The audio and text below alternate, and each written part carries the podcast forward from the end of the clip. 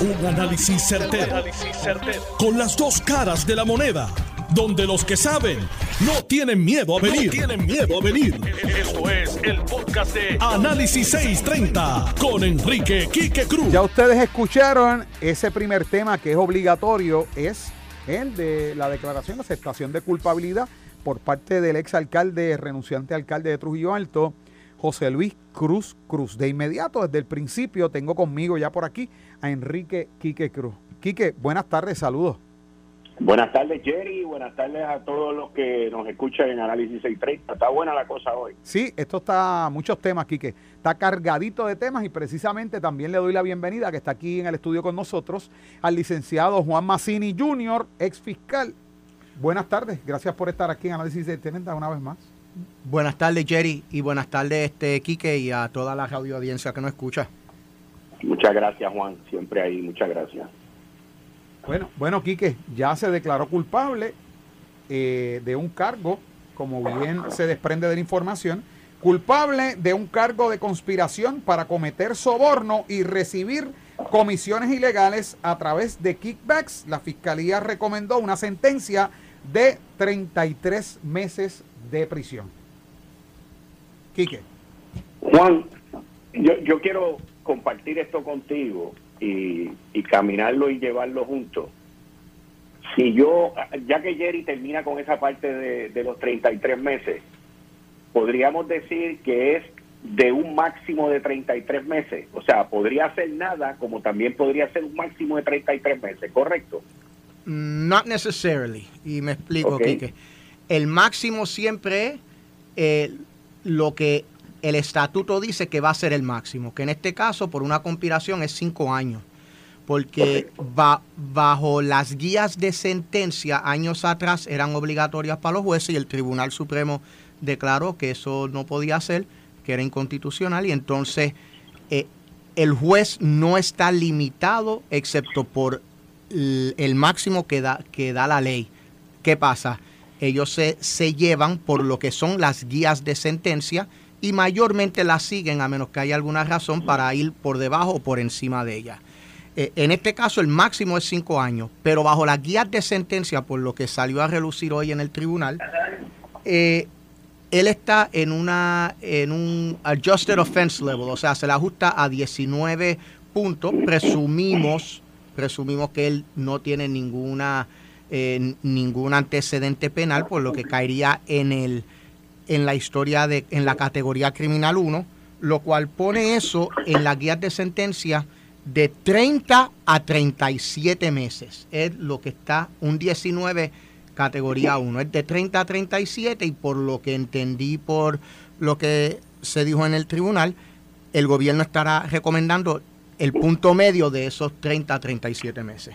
Correcto, el, el punto medio, pero la recomendación es 36 meses. Y yo entiendo lo de los jueces, que es a su discreción, ellos lo pueden hacer todo el máximo que diga la guía, como hizo el juez de Sosa con Rafi Pina que le dio ahí el, el, el, in-between y el mínimo, que fueron los, los 48 meses que le dio. Pero te pregunto, hasta un máximo, él dijo, el fiscal dijo hasta un máximo de 33 meses, o él dijo que estamos recomendando. Es que yo recuerdo haber oído hasta un máximo de 33 meses. Eh, eso fue lo que yo escuché también. Ok, entonces mi pregunta es, si él dijo hasta un máximo de 33 meses, eh, yo de la manera que le interpreto, quitando aparte la discreción del juez, porque está correcta la discreción del juez. Pero cuando él dice hasta un máximo de 33 meses, es que ellos pueden volver y decirle, mire, esto ha sido así, así, así, ahora podemos recomendarle 24 meses. El juez siempre va a tener la discreción. La pregunta mía es si ese bandwidth, esa banda de flexibilidad existe. Sí, o sea, ahora mismo el gobierno tiene la libertad y la potestad de entre 0 a 33. Ese era mi punto, ese era mi punto. El juez hace lo que él quiere, pero el gobierno tiene la discreción de 0 a 33. Correcto. Ok, ese es el primer punto. Y el segundo punto es que en total lo que se presentan allí numéricamente fueron 15 mil dólares. Mm. Porque yo en un momento escuché 5 mil y después oí 10 mil. Los 5 mil los tengo claros, pero los 10 mil de los que hablaron. Bueno, también él, agarró un soborno de 10 mil dólares. El de 5 mil lo tengo claro, el de 10 mil es donde tengo duda. ¿Tú escuchaste lo de los 10 mil dólares? Sí, eh, y déjame más o menos, digo, fue un poco difícil de, seguir el factual, el factual basis, este, ya cuando lo podamos leer con calma, pues quizás, pero lo que yo entendí fue lo siguiente, lo, lo que pasa es que están dos cosas. El primero describió, o el fiscal primero describió cómo llegaron a las guías de sentencias. Y cuando, y cuando estaba hablando del el factual, de, de, de lo, de, de cómo, cuántos eran los puntos, ahí él menciona, y pudo haber sido 5 mil, yo entendí 6.500, pero pudo haber sido 5 mil, porque esos son los parámetros que utilizan para para determinar si se mueve un punto más o un punto menos en eso. Pero entonces cuando habló del, de lo, del factual statement... Perdóname, perdóname, perdóname, perdóname. No more than 6.500, eso es verdad. Ok. Eso es verdad. Ahora, hubo un momento en que mencionaron los 10.000 y yo creo, yo creo que cuando mencionaron lo de los 10.000, no estoy seguro, porque ahí fue donde, donde estaba un poquito confusa la cosa. Si era que él iba a recibir unos pagos de 10 mil dólares por contratos que él consiguiera con otra gente. Bueno, lo que yo entendí por el factual base eh, statement que dieron, el factual basis fue que él recibió multiple kickbacks, o sea, varios, y de hecho eso eso está sostenido por el hecho de que en las guías de sentencia dicen que le aumentaron dos, dos niveles porque recibió más de un bribe, o sea, más de un soborno. O sea, que, que, él recibió múltiples kickbacks en efectivo de individuo A y de individuo B a través de individuo C. Y entonces dijeron por aproximadamente 10 mil dólares. Fue lo que yo entendí. Ah, ok. Pero entonces son transacciones distintas, por eso que pregunto. Porque por un lado dijo 6.500 al principio y por otro lado después habló de 10.000 dólares. No, definitivamente, y por lo que yo entiendo, por lo que se mencionó en el tribunal, habían varias, hubo varias transacciones, porque primero se le ya está considerando que recibió más de un kickback, o sea que si ya recibió más de un soborno, significa que hubo varias transacciones. Segundo, se habló, eh, cuando se estaba hablando del factual basis, se habló, varias veces mencionaron de la negociación de, de individuo A, eh, dueño de compañía A, e individuo B, dueño de compañía B, y que ambos y que todo se, se hacía a través de individuo C, que era quien recibía los fondos, a través de quien se recibían los fondos. Y mind you, hay que eh, hay un juego de palabras aquí, que porque recuérdate que este caso no es el, esa, la acusación no es por el caso sustantivo, sino por la conspiración, por el acuerdo de.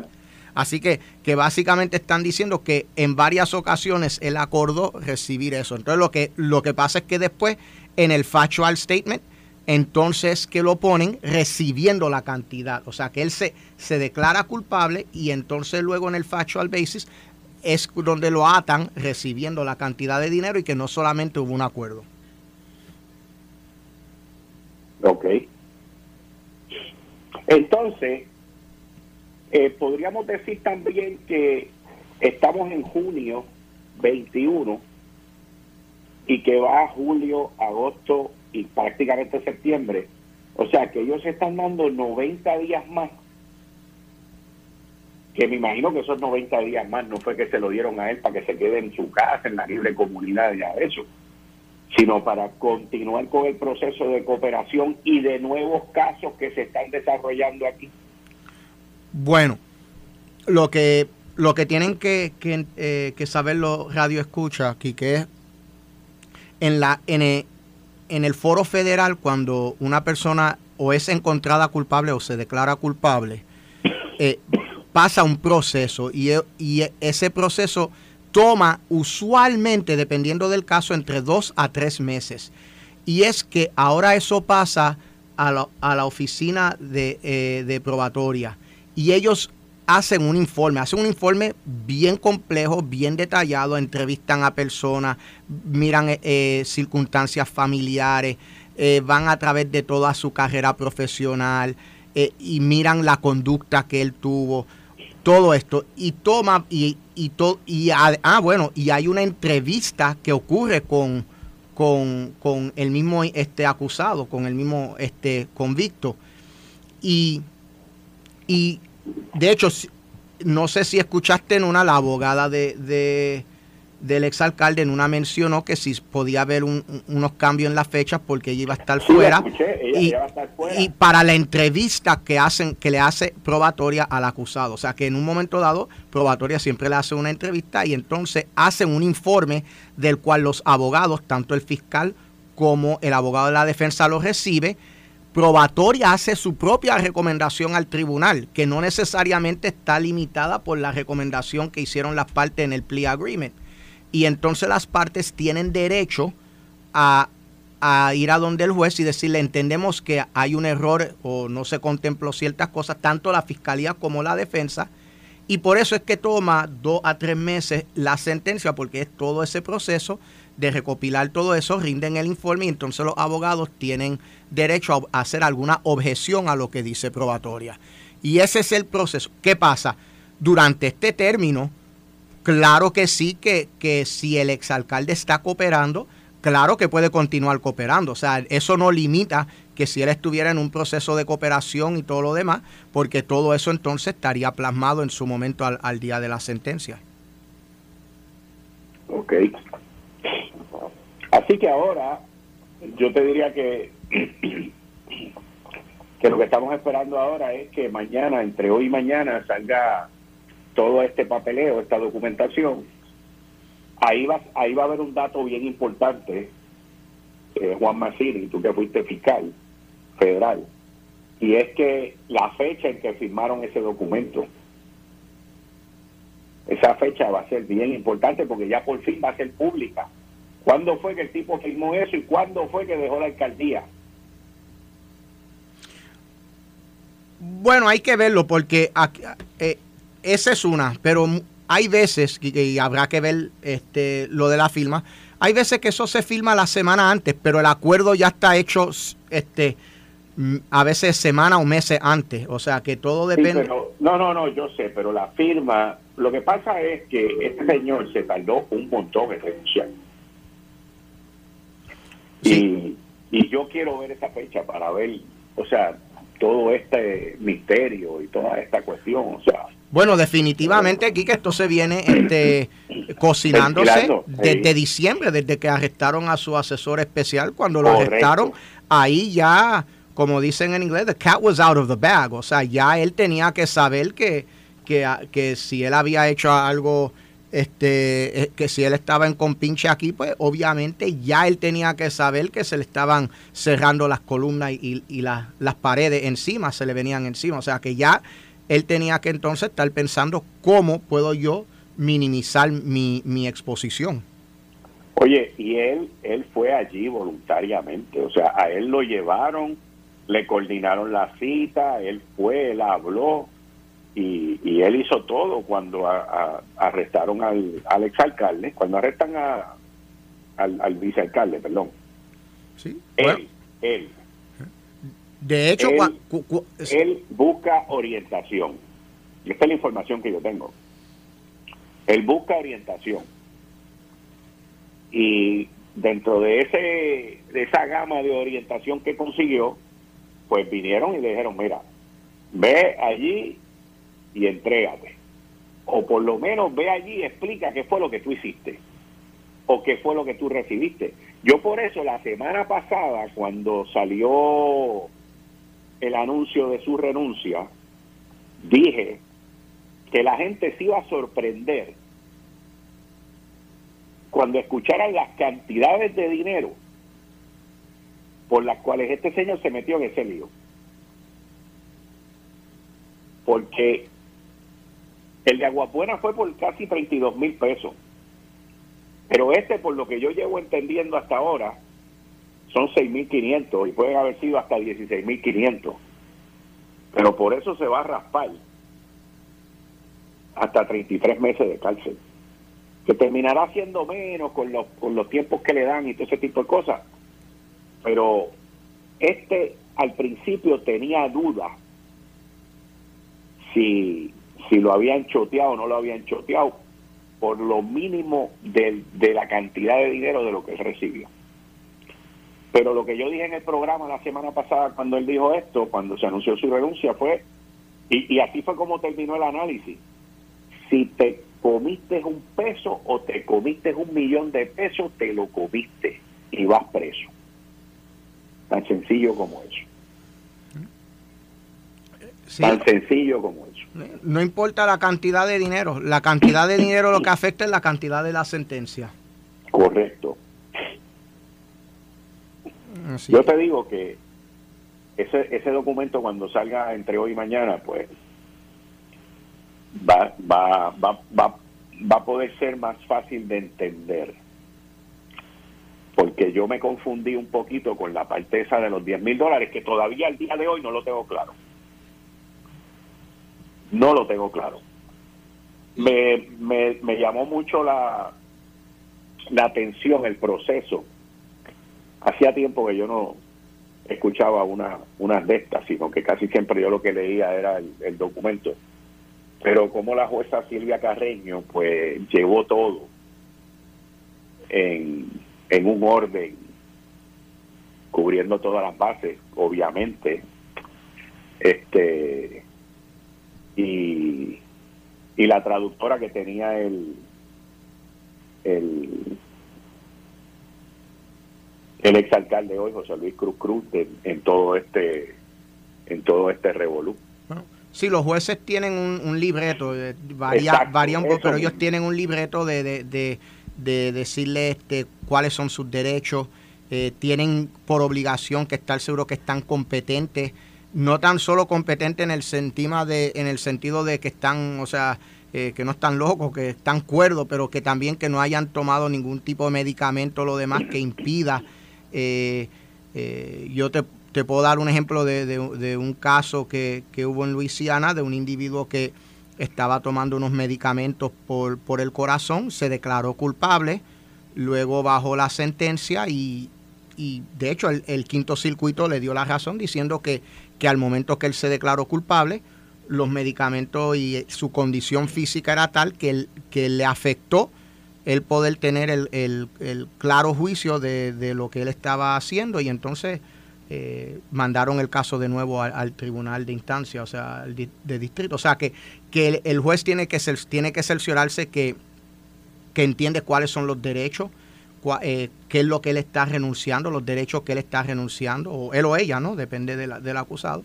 Y entonces tienen ese libreto y entonces tienen, tienen que hablar sobre, sobre el este, qué fue lo que hizo y él tiene que aceptar cuáles son los actos que hizo, que, que eso es el, eh, el factual basis que muchas veces los abogados, eh, tanto los fiscales como los defensores, prefieren que se haga de una manera escrita, como aquí, que se pone por escrito, se radica en el tribunal, en vez de que, en vez de que sea como en otros lugares o en otras jurisdicciones, eh, que sea este, hablado, donde el juez pregunta, porque eso pues también evita que quizá el acusado diga algo o comente algo que se sale de los parámetros que tanto el fiscal o el abogado de la defensa quiere. Licenciado, yo tengo una pregunta y es que ha habido una constante, ¿verdad? Y obviamente este, todo el mundo es inocente hasta que... Tengo una pregunta, es la siguiente. Eh, ha habido tal vez una constante y sabemos que todo el mundo es inocente hasta que se le pruebe lo contrario. Pero ya hemos visto un, esquema dentro de este alegado, eh, ¿verdad? Un patrón dentro de este alegado esquema de corrupción donde eh, las personas le preguntan, aquí precisamente se entrevistó a José Luis Cruz Cruz en Notiuno y él dijo rotundamente que no, que no tenía que ver nada cuando arrestaron a su ayudante, lo mismo pasó con, con Ángel Pérez, lo mismo pasó con el Cano Delgado y tal vez sería un poco especular, pero ¿qué pudiera, qué pudiera suceder? ¿Qué, ¿Cuál pudiera ser el escenario de aquí en adelante? Me refiero al esquema, no, no necesariamente con José Luis Cruz Cruz. ¿Qué podemos ver de, de aquí en adelante? Bueno, lo que pasa es que ya el esquema que había este, se paralizó, se neutralizó, ¿no? En el sentido de que ya eh, JR Asphalt, este, Waste, todos estos este, eh, empresarios y empresas que estaban eh, manejando este tipo de altimaña, pues ya pues se, han neutralizado y, no están no están trabajando. Así que en ese sentido han podido, eh, las autoridades han podido neutralizar eso. Eso no implica dos cosas. Eso no implica que no, hayan, no lo hayan hecho en otros municipios y que las autoridades estén investigando esos otros municipios o esos otros políticos. Y tampoco quita que hayan otros esquemas que no sean necesariamente eh, la de asfalto y la de recogido de basura, que no se estén eh, malavariando eh, dentro de los municipios. O sea que esto entonces pudiera traer el que si hay otros esquemas que no tengan que ver con estas compañías, si esto fuera un poco, ¿verdad?, especulando sobre esta situación, pero planteando un posible escenario, en este momento puede que hayan alcaldes o funcionarios gubernamentales que tal vez pudieran estar este, buscando negociar, porque aunque no tiene que ver con estas dos compañías, que posiblemente haya otro tipo de fraude y de esquemas de corrupción. Bueno, definitivamente bajo...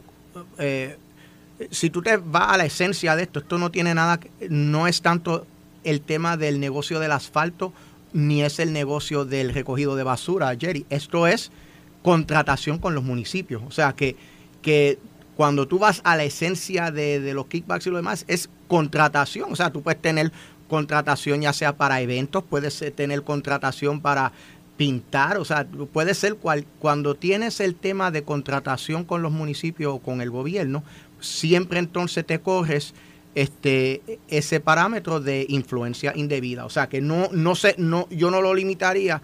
Eh, eh, esto se manifestó a través de, del negocio de asfalto y a través del negocio recogido de basura, pero, pero en realidad la esencia es la contratación que se le da eh, especial o exclusiva a, a, cierto, para ciertos negocios. Eh, estás escuchando el podcast de Noti1. Análisis 630 con Enrique Quique Cruz. Bueno, estamos de regreso acá en Noti1 630. Soy Jerry Rodríguez, estoy con Enrique Quique Cruz. Ahora se nos une el licenciado John Mott y aún permanece con nosotros el licenciado, el ex fiscal Juan Massini Jr. Quique. Mira, yo, yo le voy a dar el paso a John Mott, eh, ya que John tiene el documento de, la information que me lo enviaron aquí, lo estoy viendo ahora. Así que John, dale tú para adelante, nosotros teníamos una serie de interrogantes sobre esto y bienvenido y muchas gracias. Bueno, bueno gracias por tenerme. Mira, esto es un acuerdo que es obviamente un acuerdo de, de cooperación. ¿Por qué? El ayudante de él, su mano derecha, está acusado del 666, que es eh, aceptar eh, soborno. Ese tiene un término de 10 años. Como dijo ya aquí el colega, mientras el delito sea mayor, más tiempo, por más que tú mires los sentencing guidelines, más tiempo vas a estar preso. Por eso es que en este caso se declara culpable de una conspiración. ¿Alguien se creía que este el alcalde no estaba envuelto con su ayudante? Claro que sí.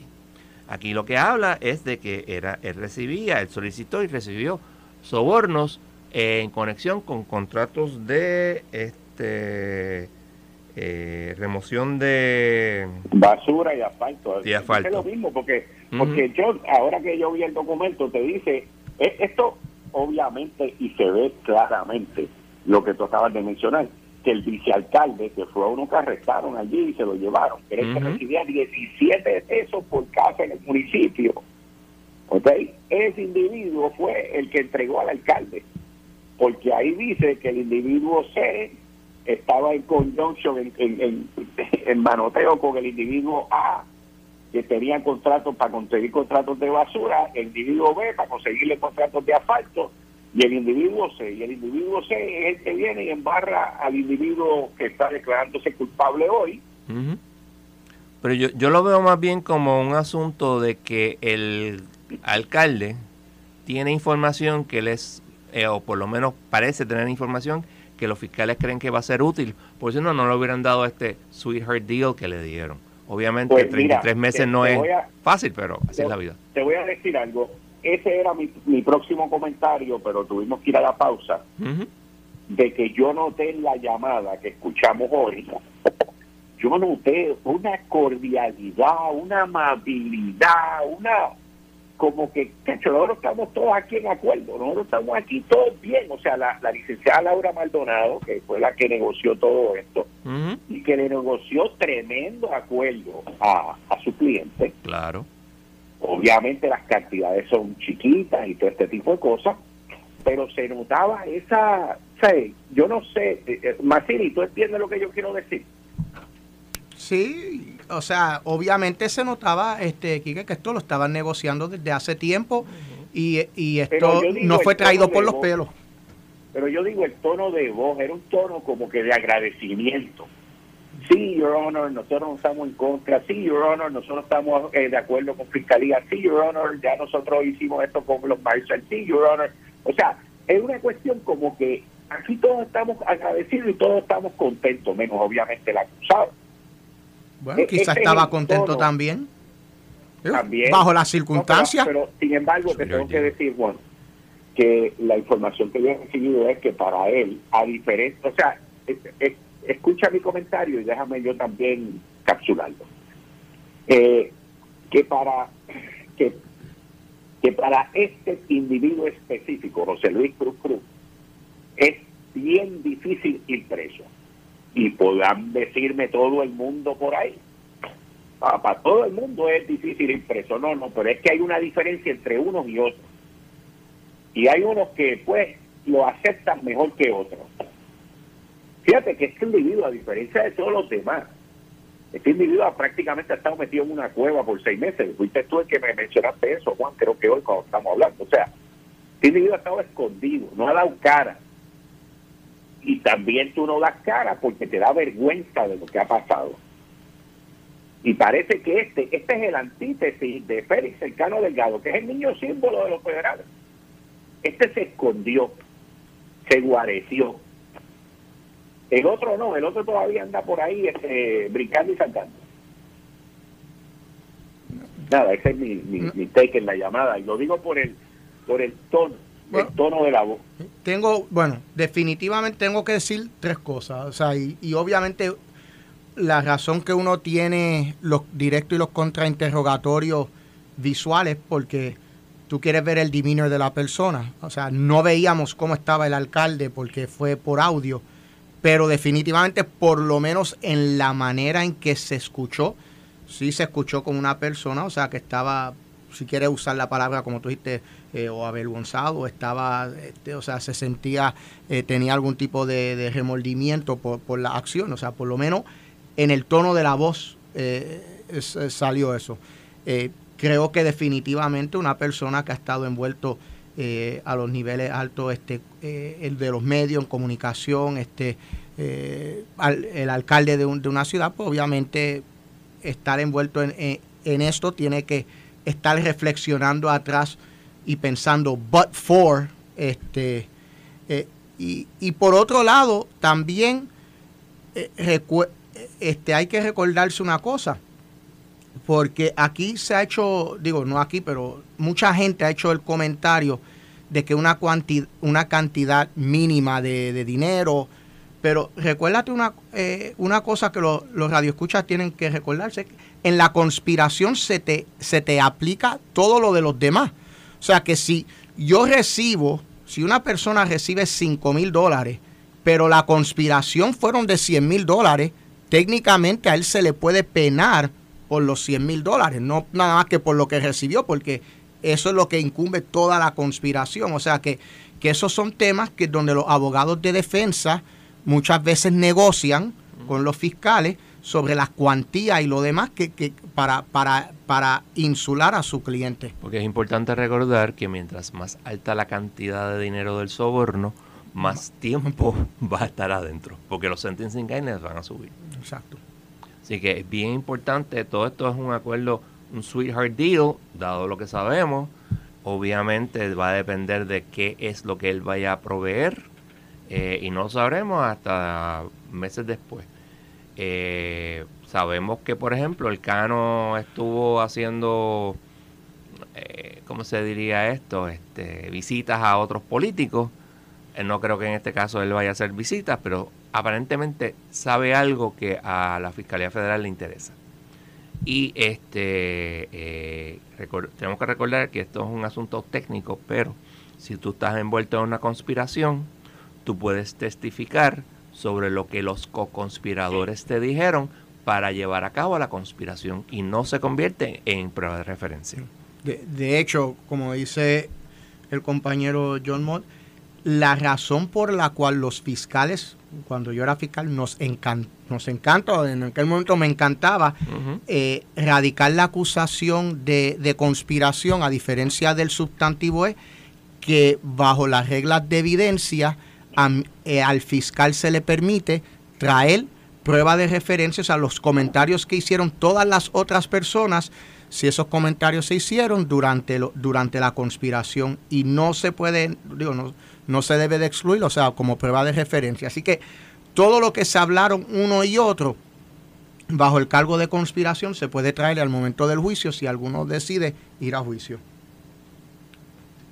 Y eso es una herramienta extremadamente útil y yo la he visto ser usada con gran maestría y hay mucha gente presa por eso. Bueno. Algo mayor. Todavía falta el statement of facts, ¿verdad?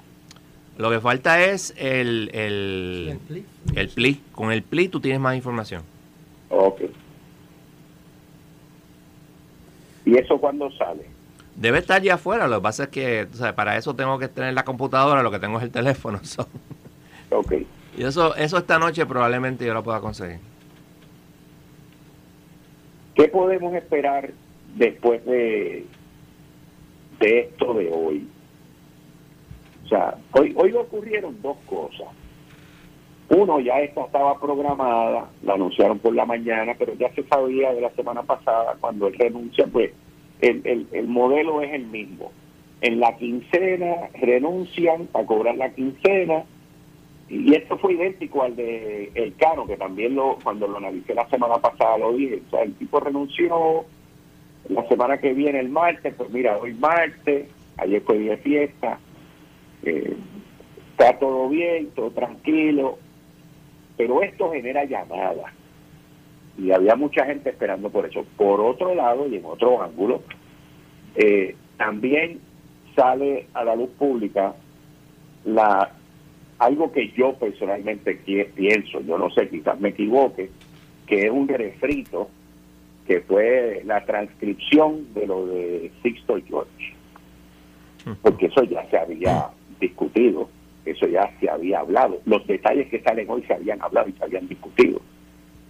Eh, y entonces, la pregunta es, fiscal y abogado, eh, ¿por qué sacan eso hoy.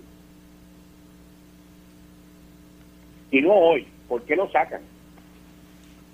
El juez de Sosa ordena sacar esto, pero el juez hace lo que le piden. O sea, sacar esa transcripción hoy. O el día que fuera. ¿Por qué?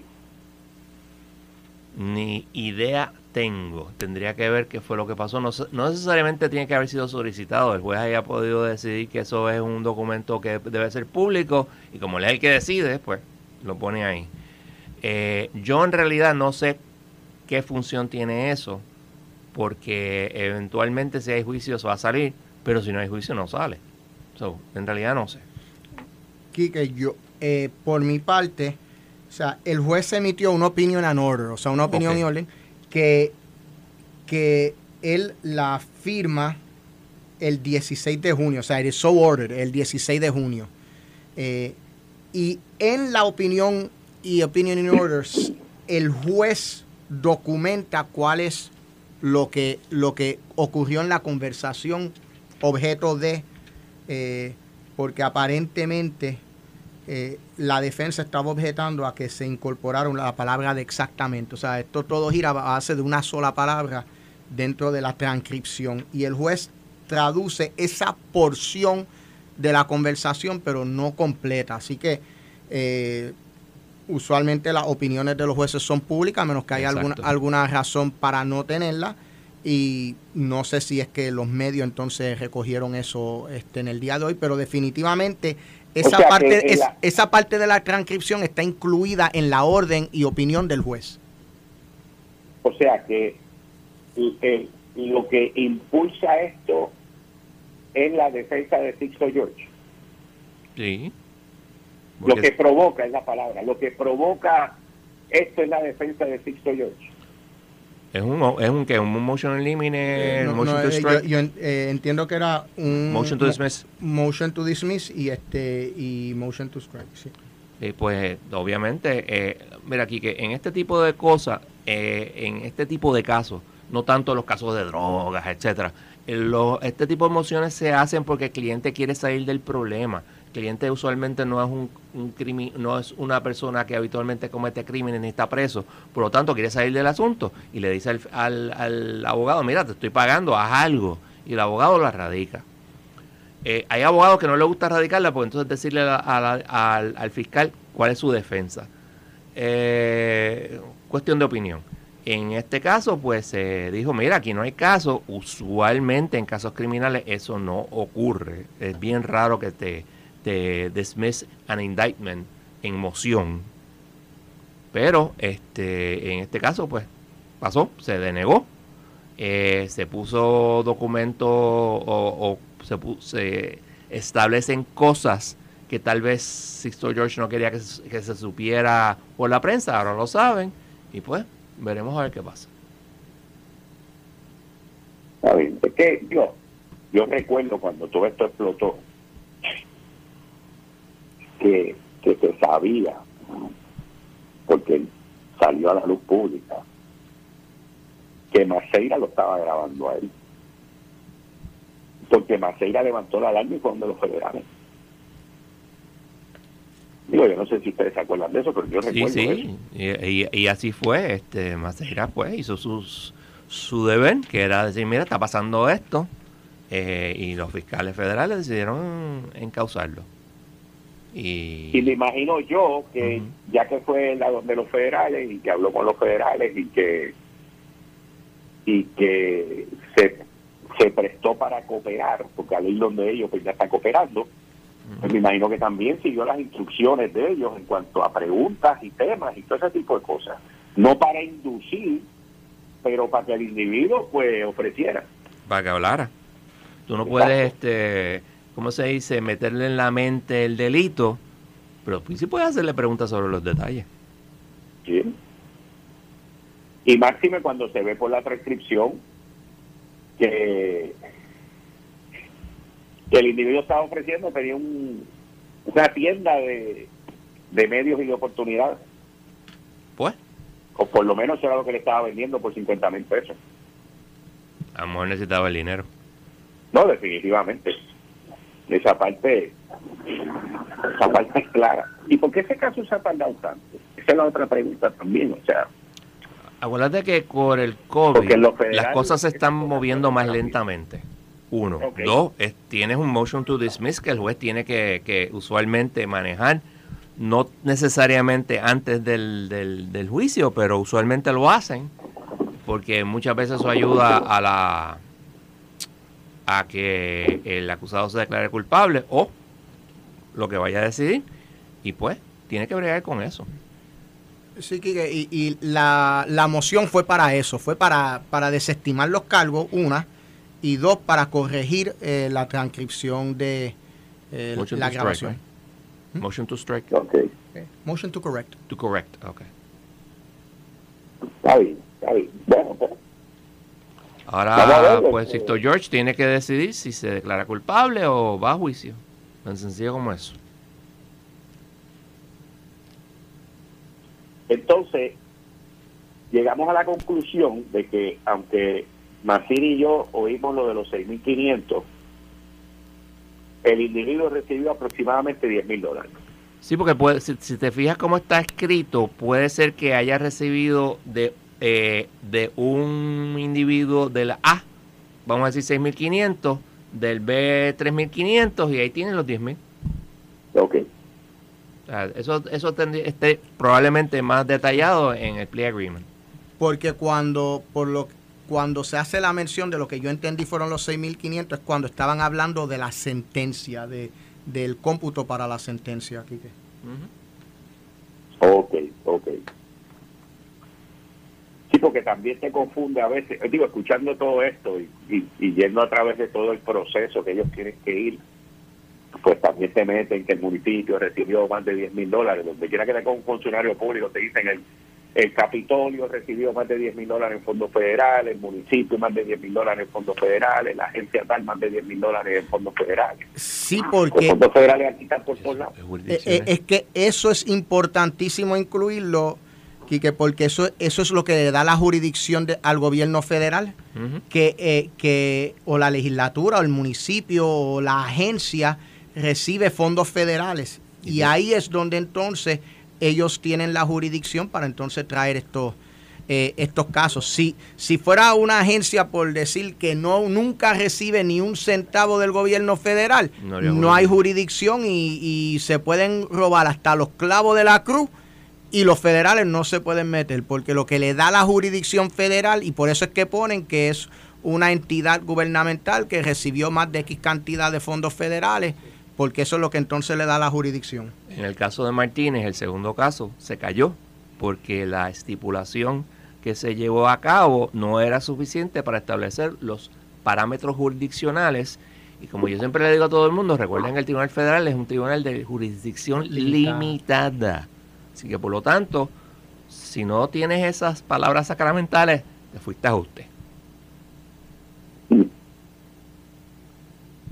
Interesante, interesante. Vamos a ver qué, con qué más vienen en eh, estos días. Espera más arresto en algún momento. Bueno, así mismo, así mismo se espera, pero ellos van al paso de ellos. Exacto. Y yo creo que, que, que esto se sigue, como el expediente sigue creciendo, según se siguen declarando culpables y siguen haciendo information y todo esto yo no sé por qué, pero yo sigo diciendo que tenemos que recordar que el alcalde de Trujillo Alto y en el municipio de José Luis Cruz Cruz fue que se inició el fraude que luego terminó con 10 millones de pesos en Mayagüez, 9 millones de dólares en Mayagüez, pero que el municipio de Trujillo Alto también perdió dinero en ese esquema fraudulento. Y que de Trujillo Alto fue que no obligaron, de que surgió la idea del municipio, del alcalde José Luis Cruz Cruz, de hacer una reunión con los alcaldes asociados y federados en el municipio de San Juan, que terminó como el Rosario de la Aurora, porque Carmen Yulín, después de escucharlo, los votó de allí. Y que eh, eh, ahí tiene que haber algo de eso también. Y otra cosa interesante es que nuevamente no se oye del Departamento de Justicia de Puerto Rico. Bueno, pero hoy deben estar celebrando que ganaron en el apelativo lo de Elizabeth Torres. Como que eso me parece un poquito poco importante comparado con la corrupción absoluta y completa que nos permea desde hace bastante tiempo y que el gobierno de Puerto Rico sigue ignorando por lo menos por evasión de impuestos lo podrían este, acusar. Hay muchas cosas que tú puedes hacer, eh, Quique, este, pero pues, para eso tú tienes que tener voluntad. Porque empleados buenos en justicia, yo te puedo asegurar que los hay. Ahí hay, hay sus conflictos. Hay sus conflictos ahora mismo.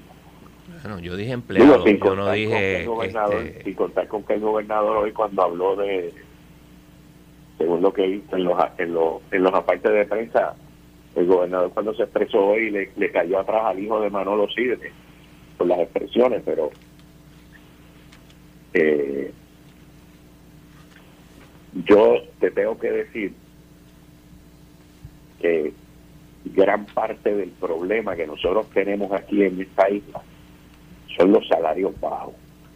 Eso es una porción enorme del problema que hay aquí. Es una porción enorme de la razón por la cual mucha gente no trabaja. Y para mucha gente es más beneficioso vivir del gobierno federal que de, que de trabajar.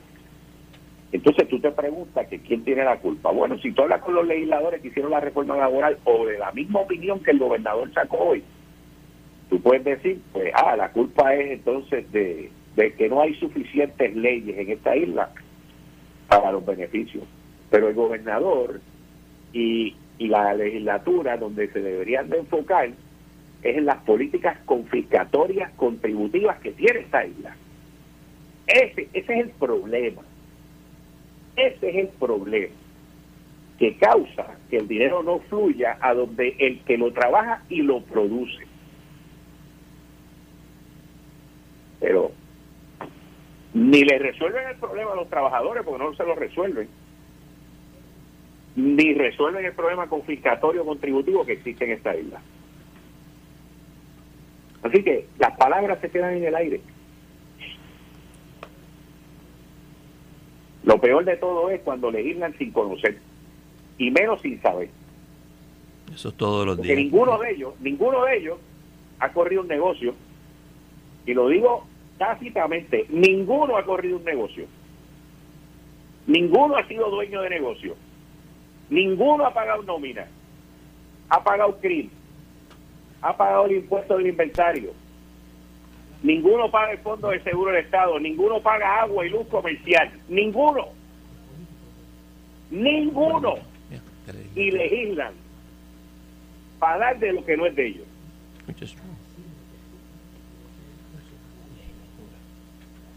y critican al que los critica. Critican al que trabaja y se lo suda y al que lo paga.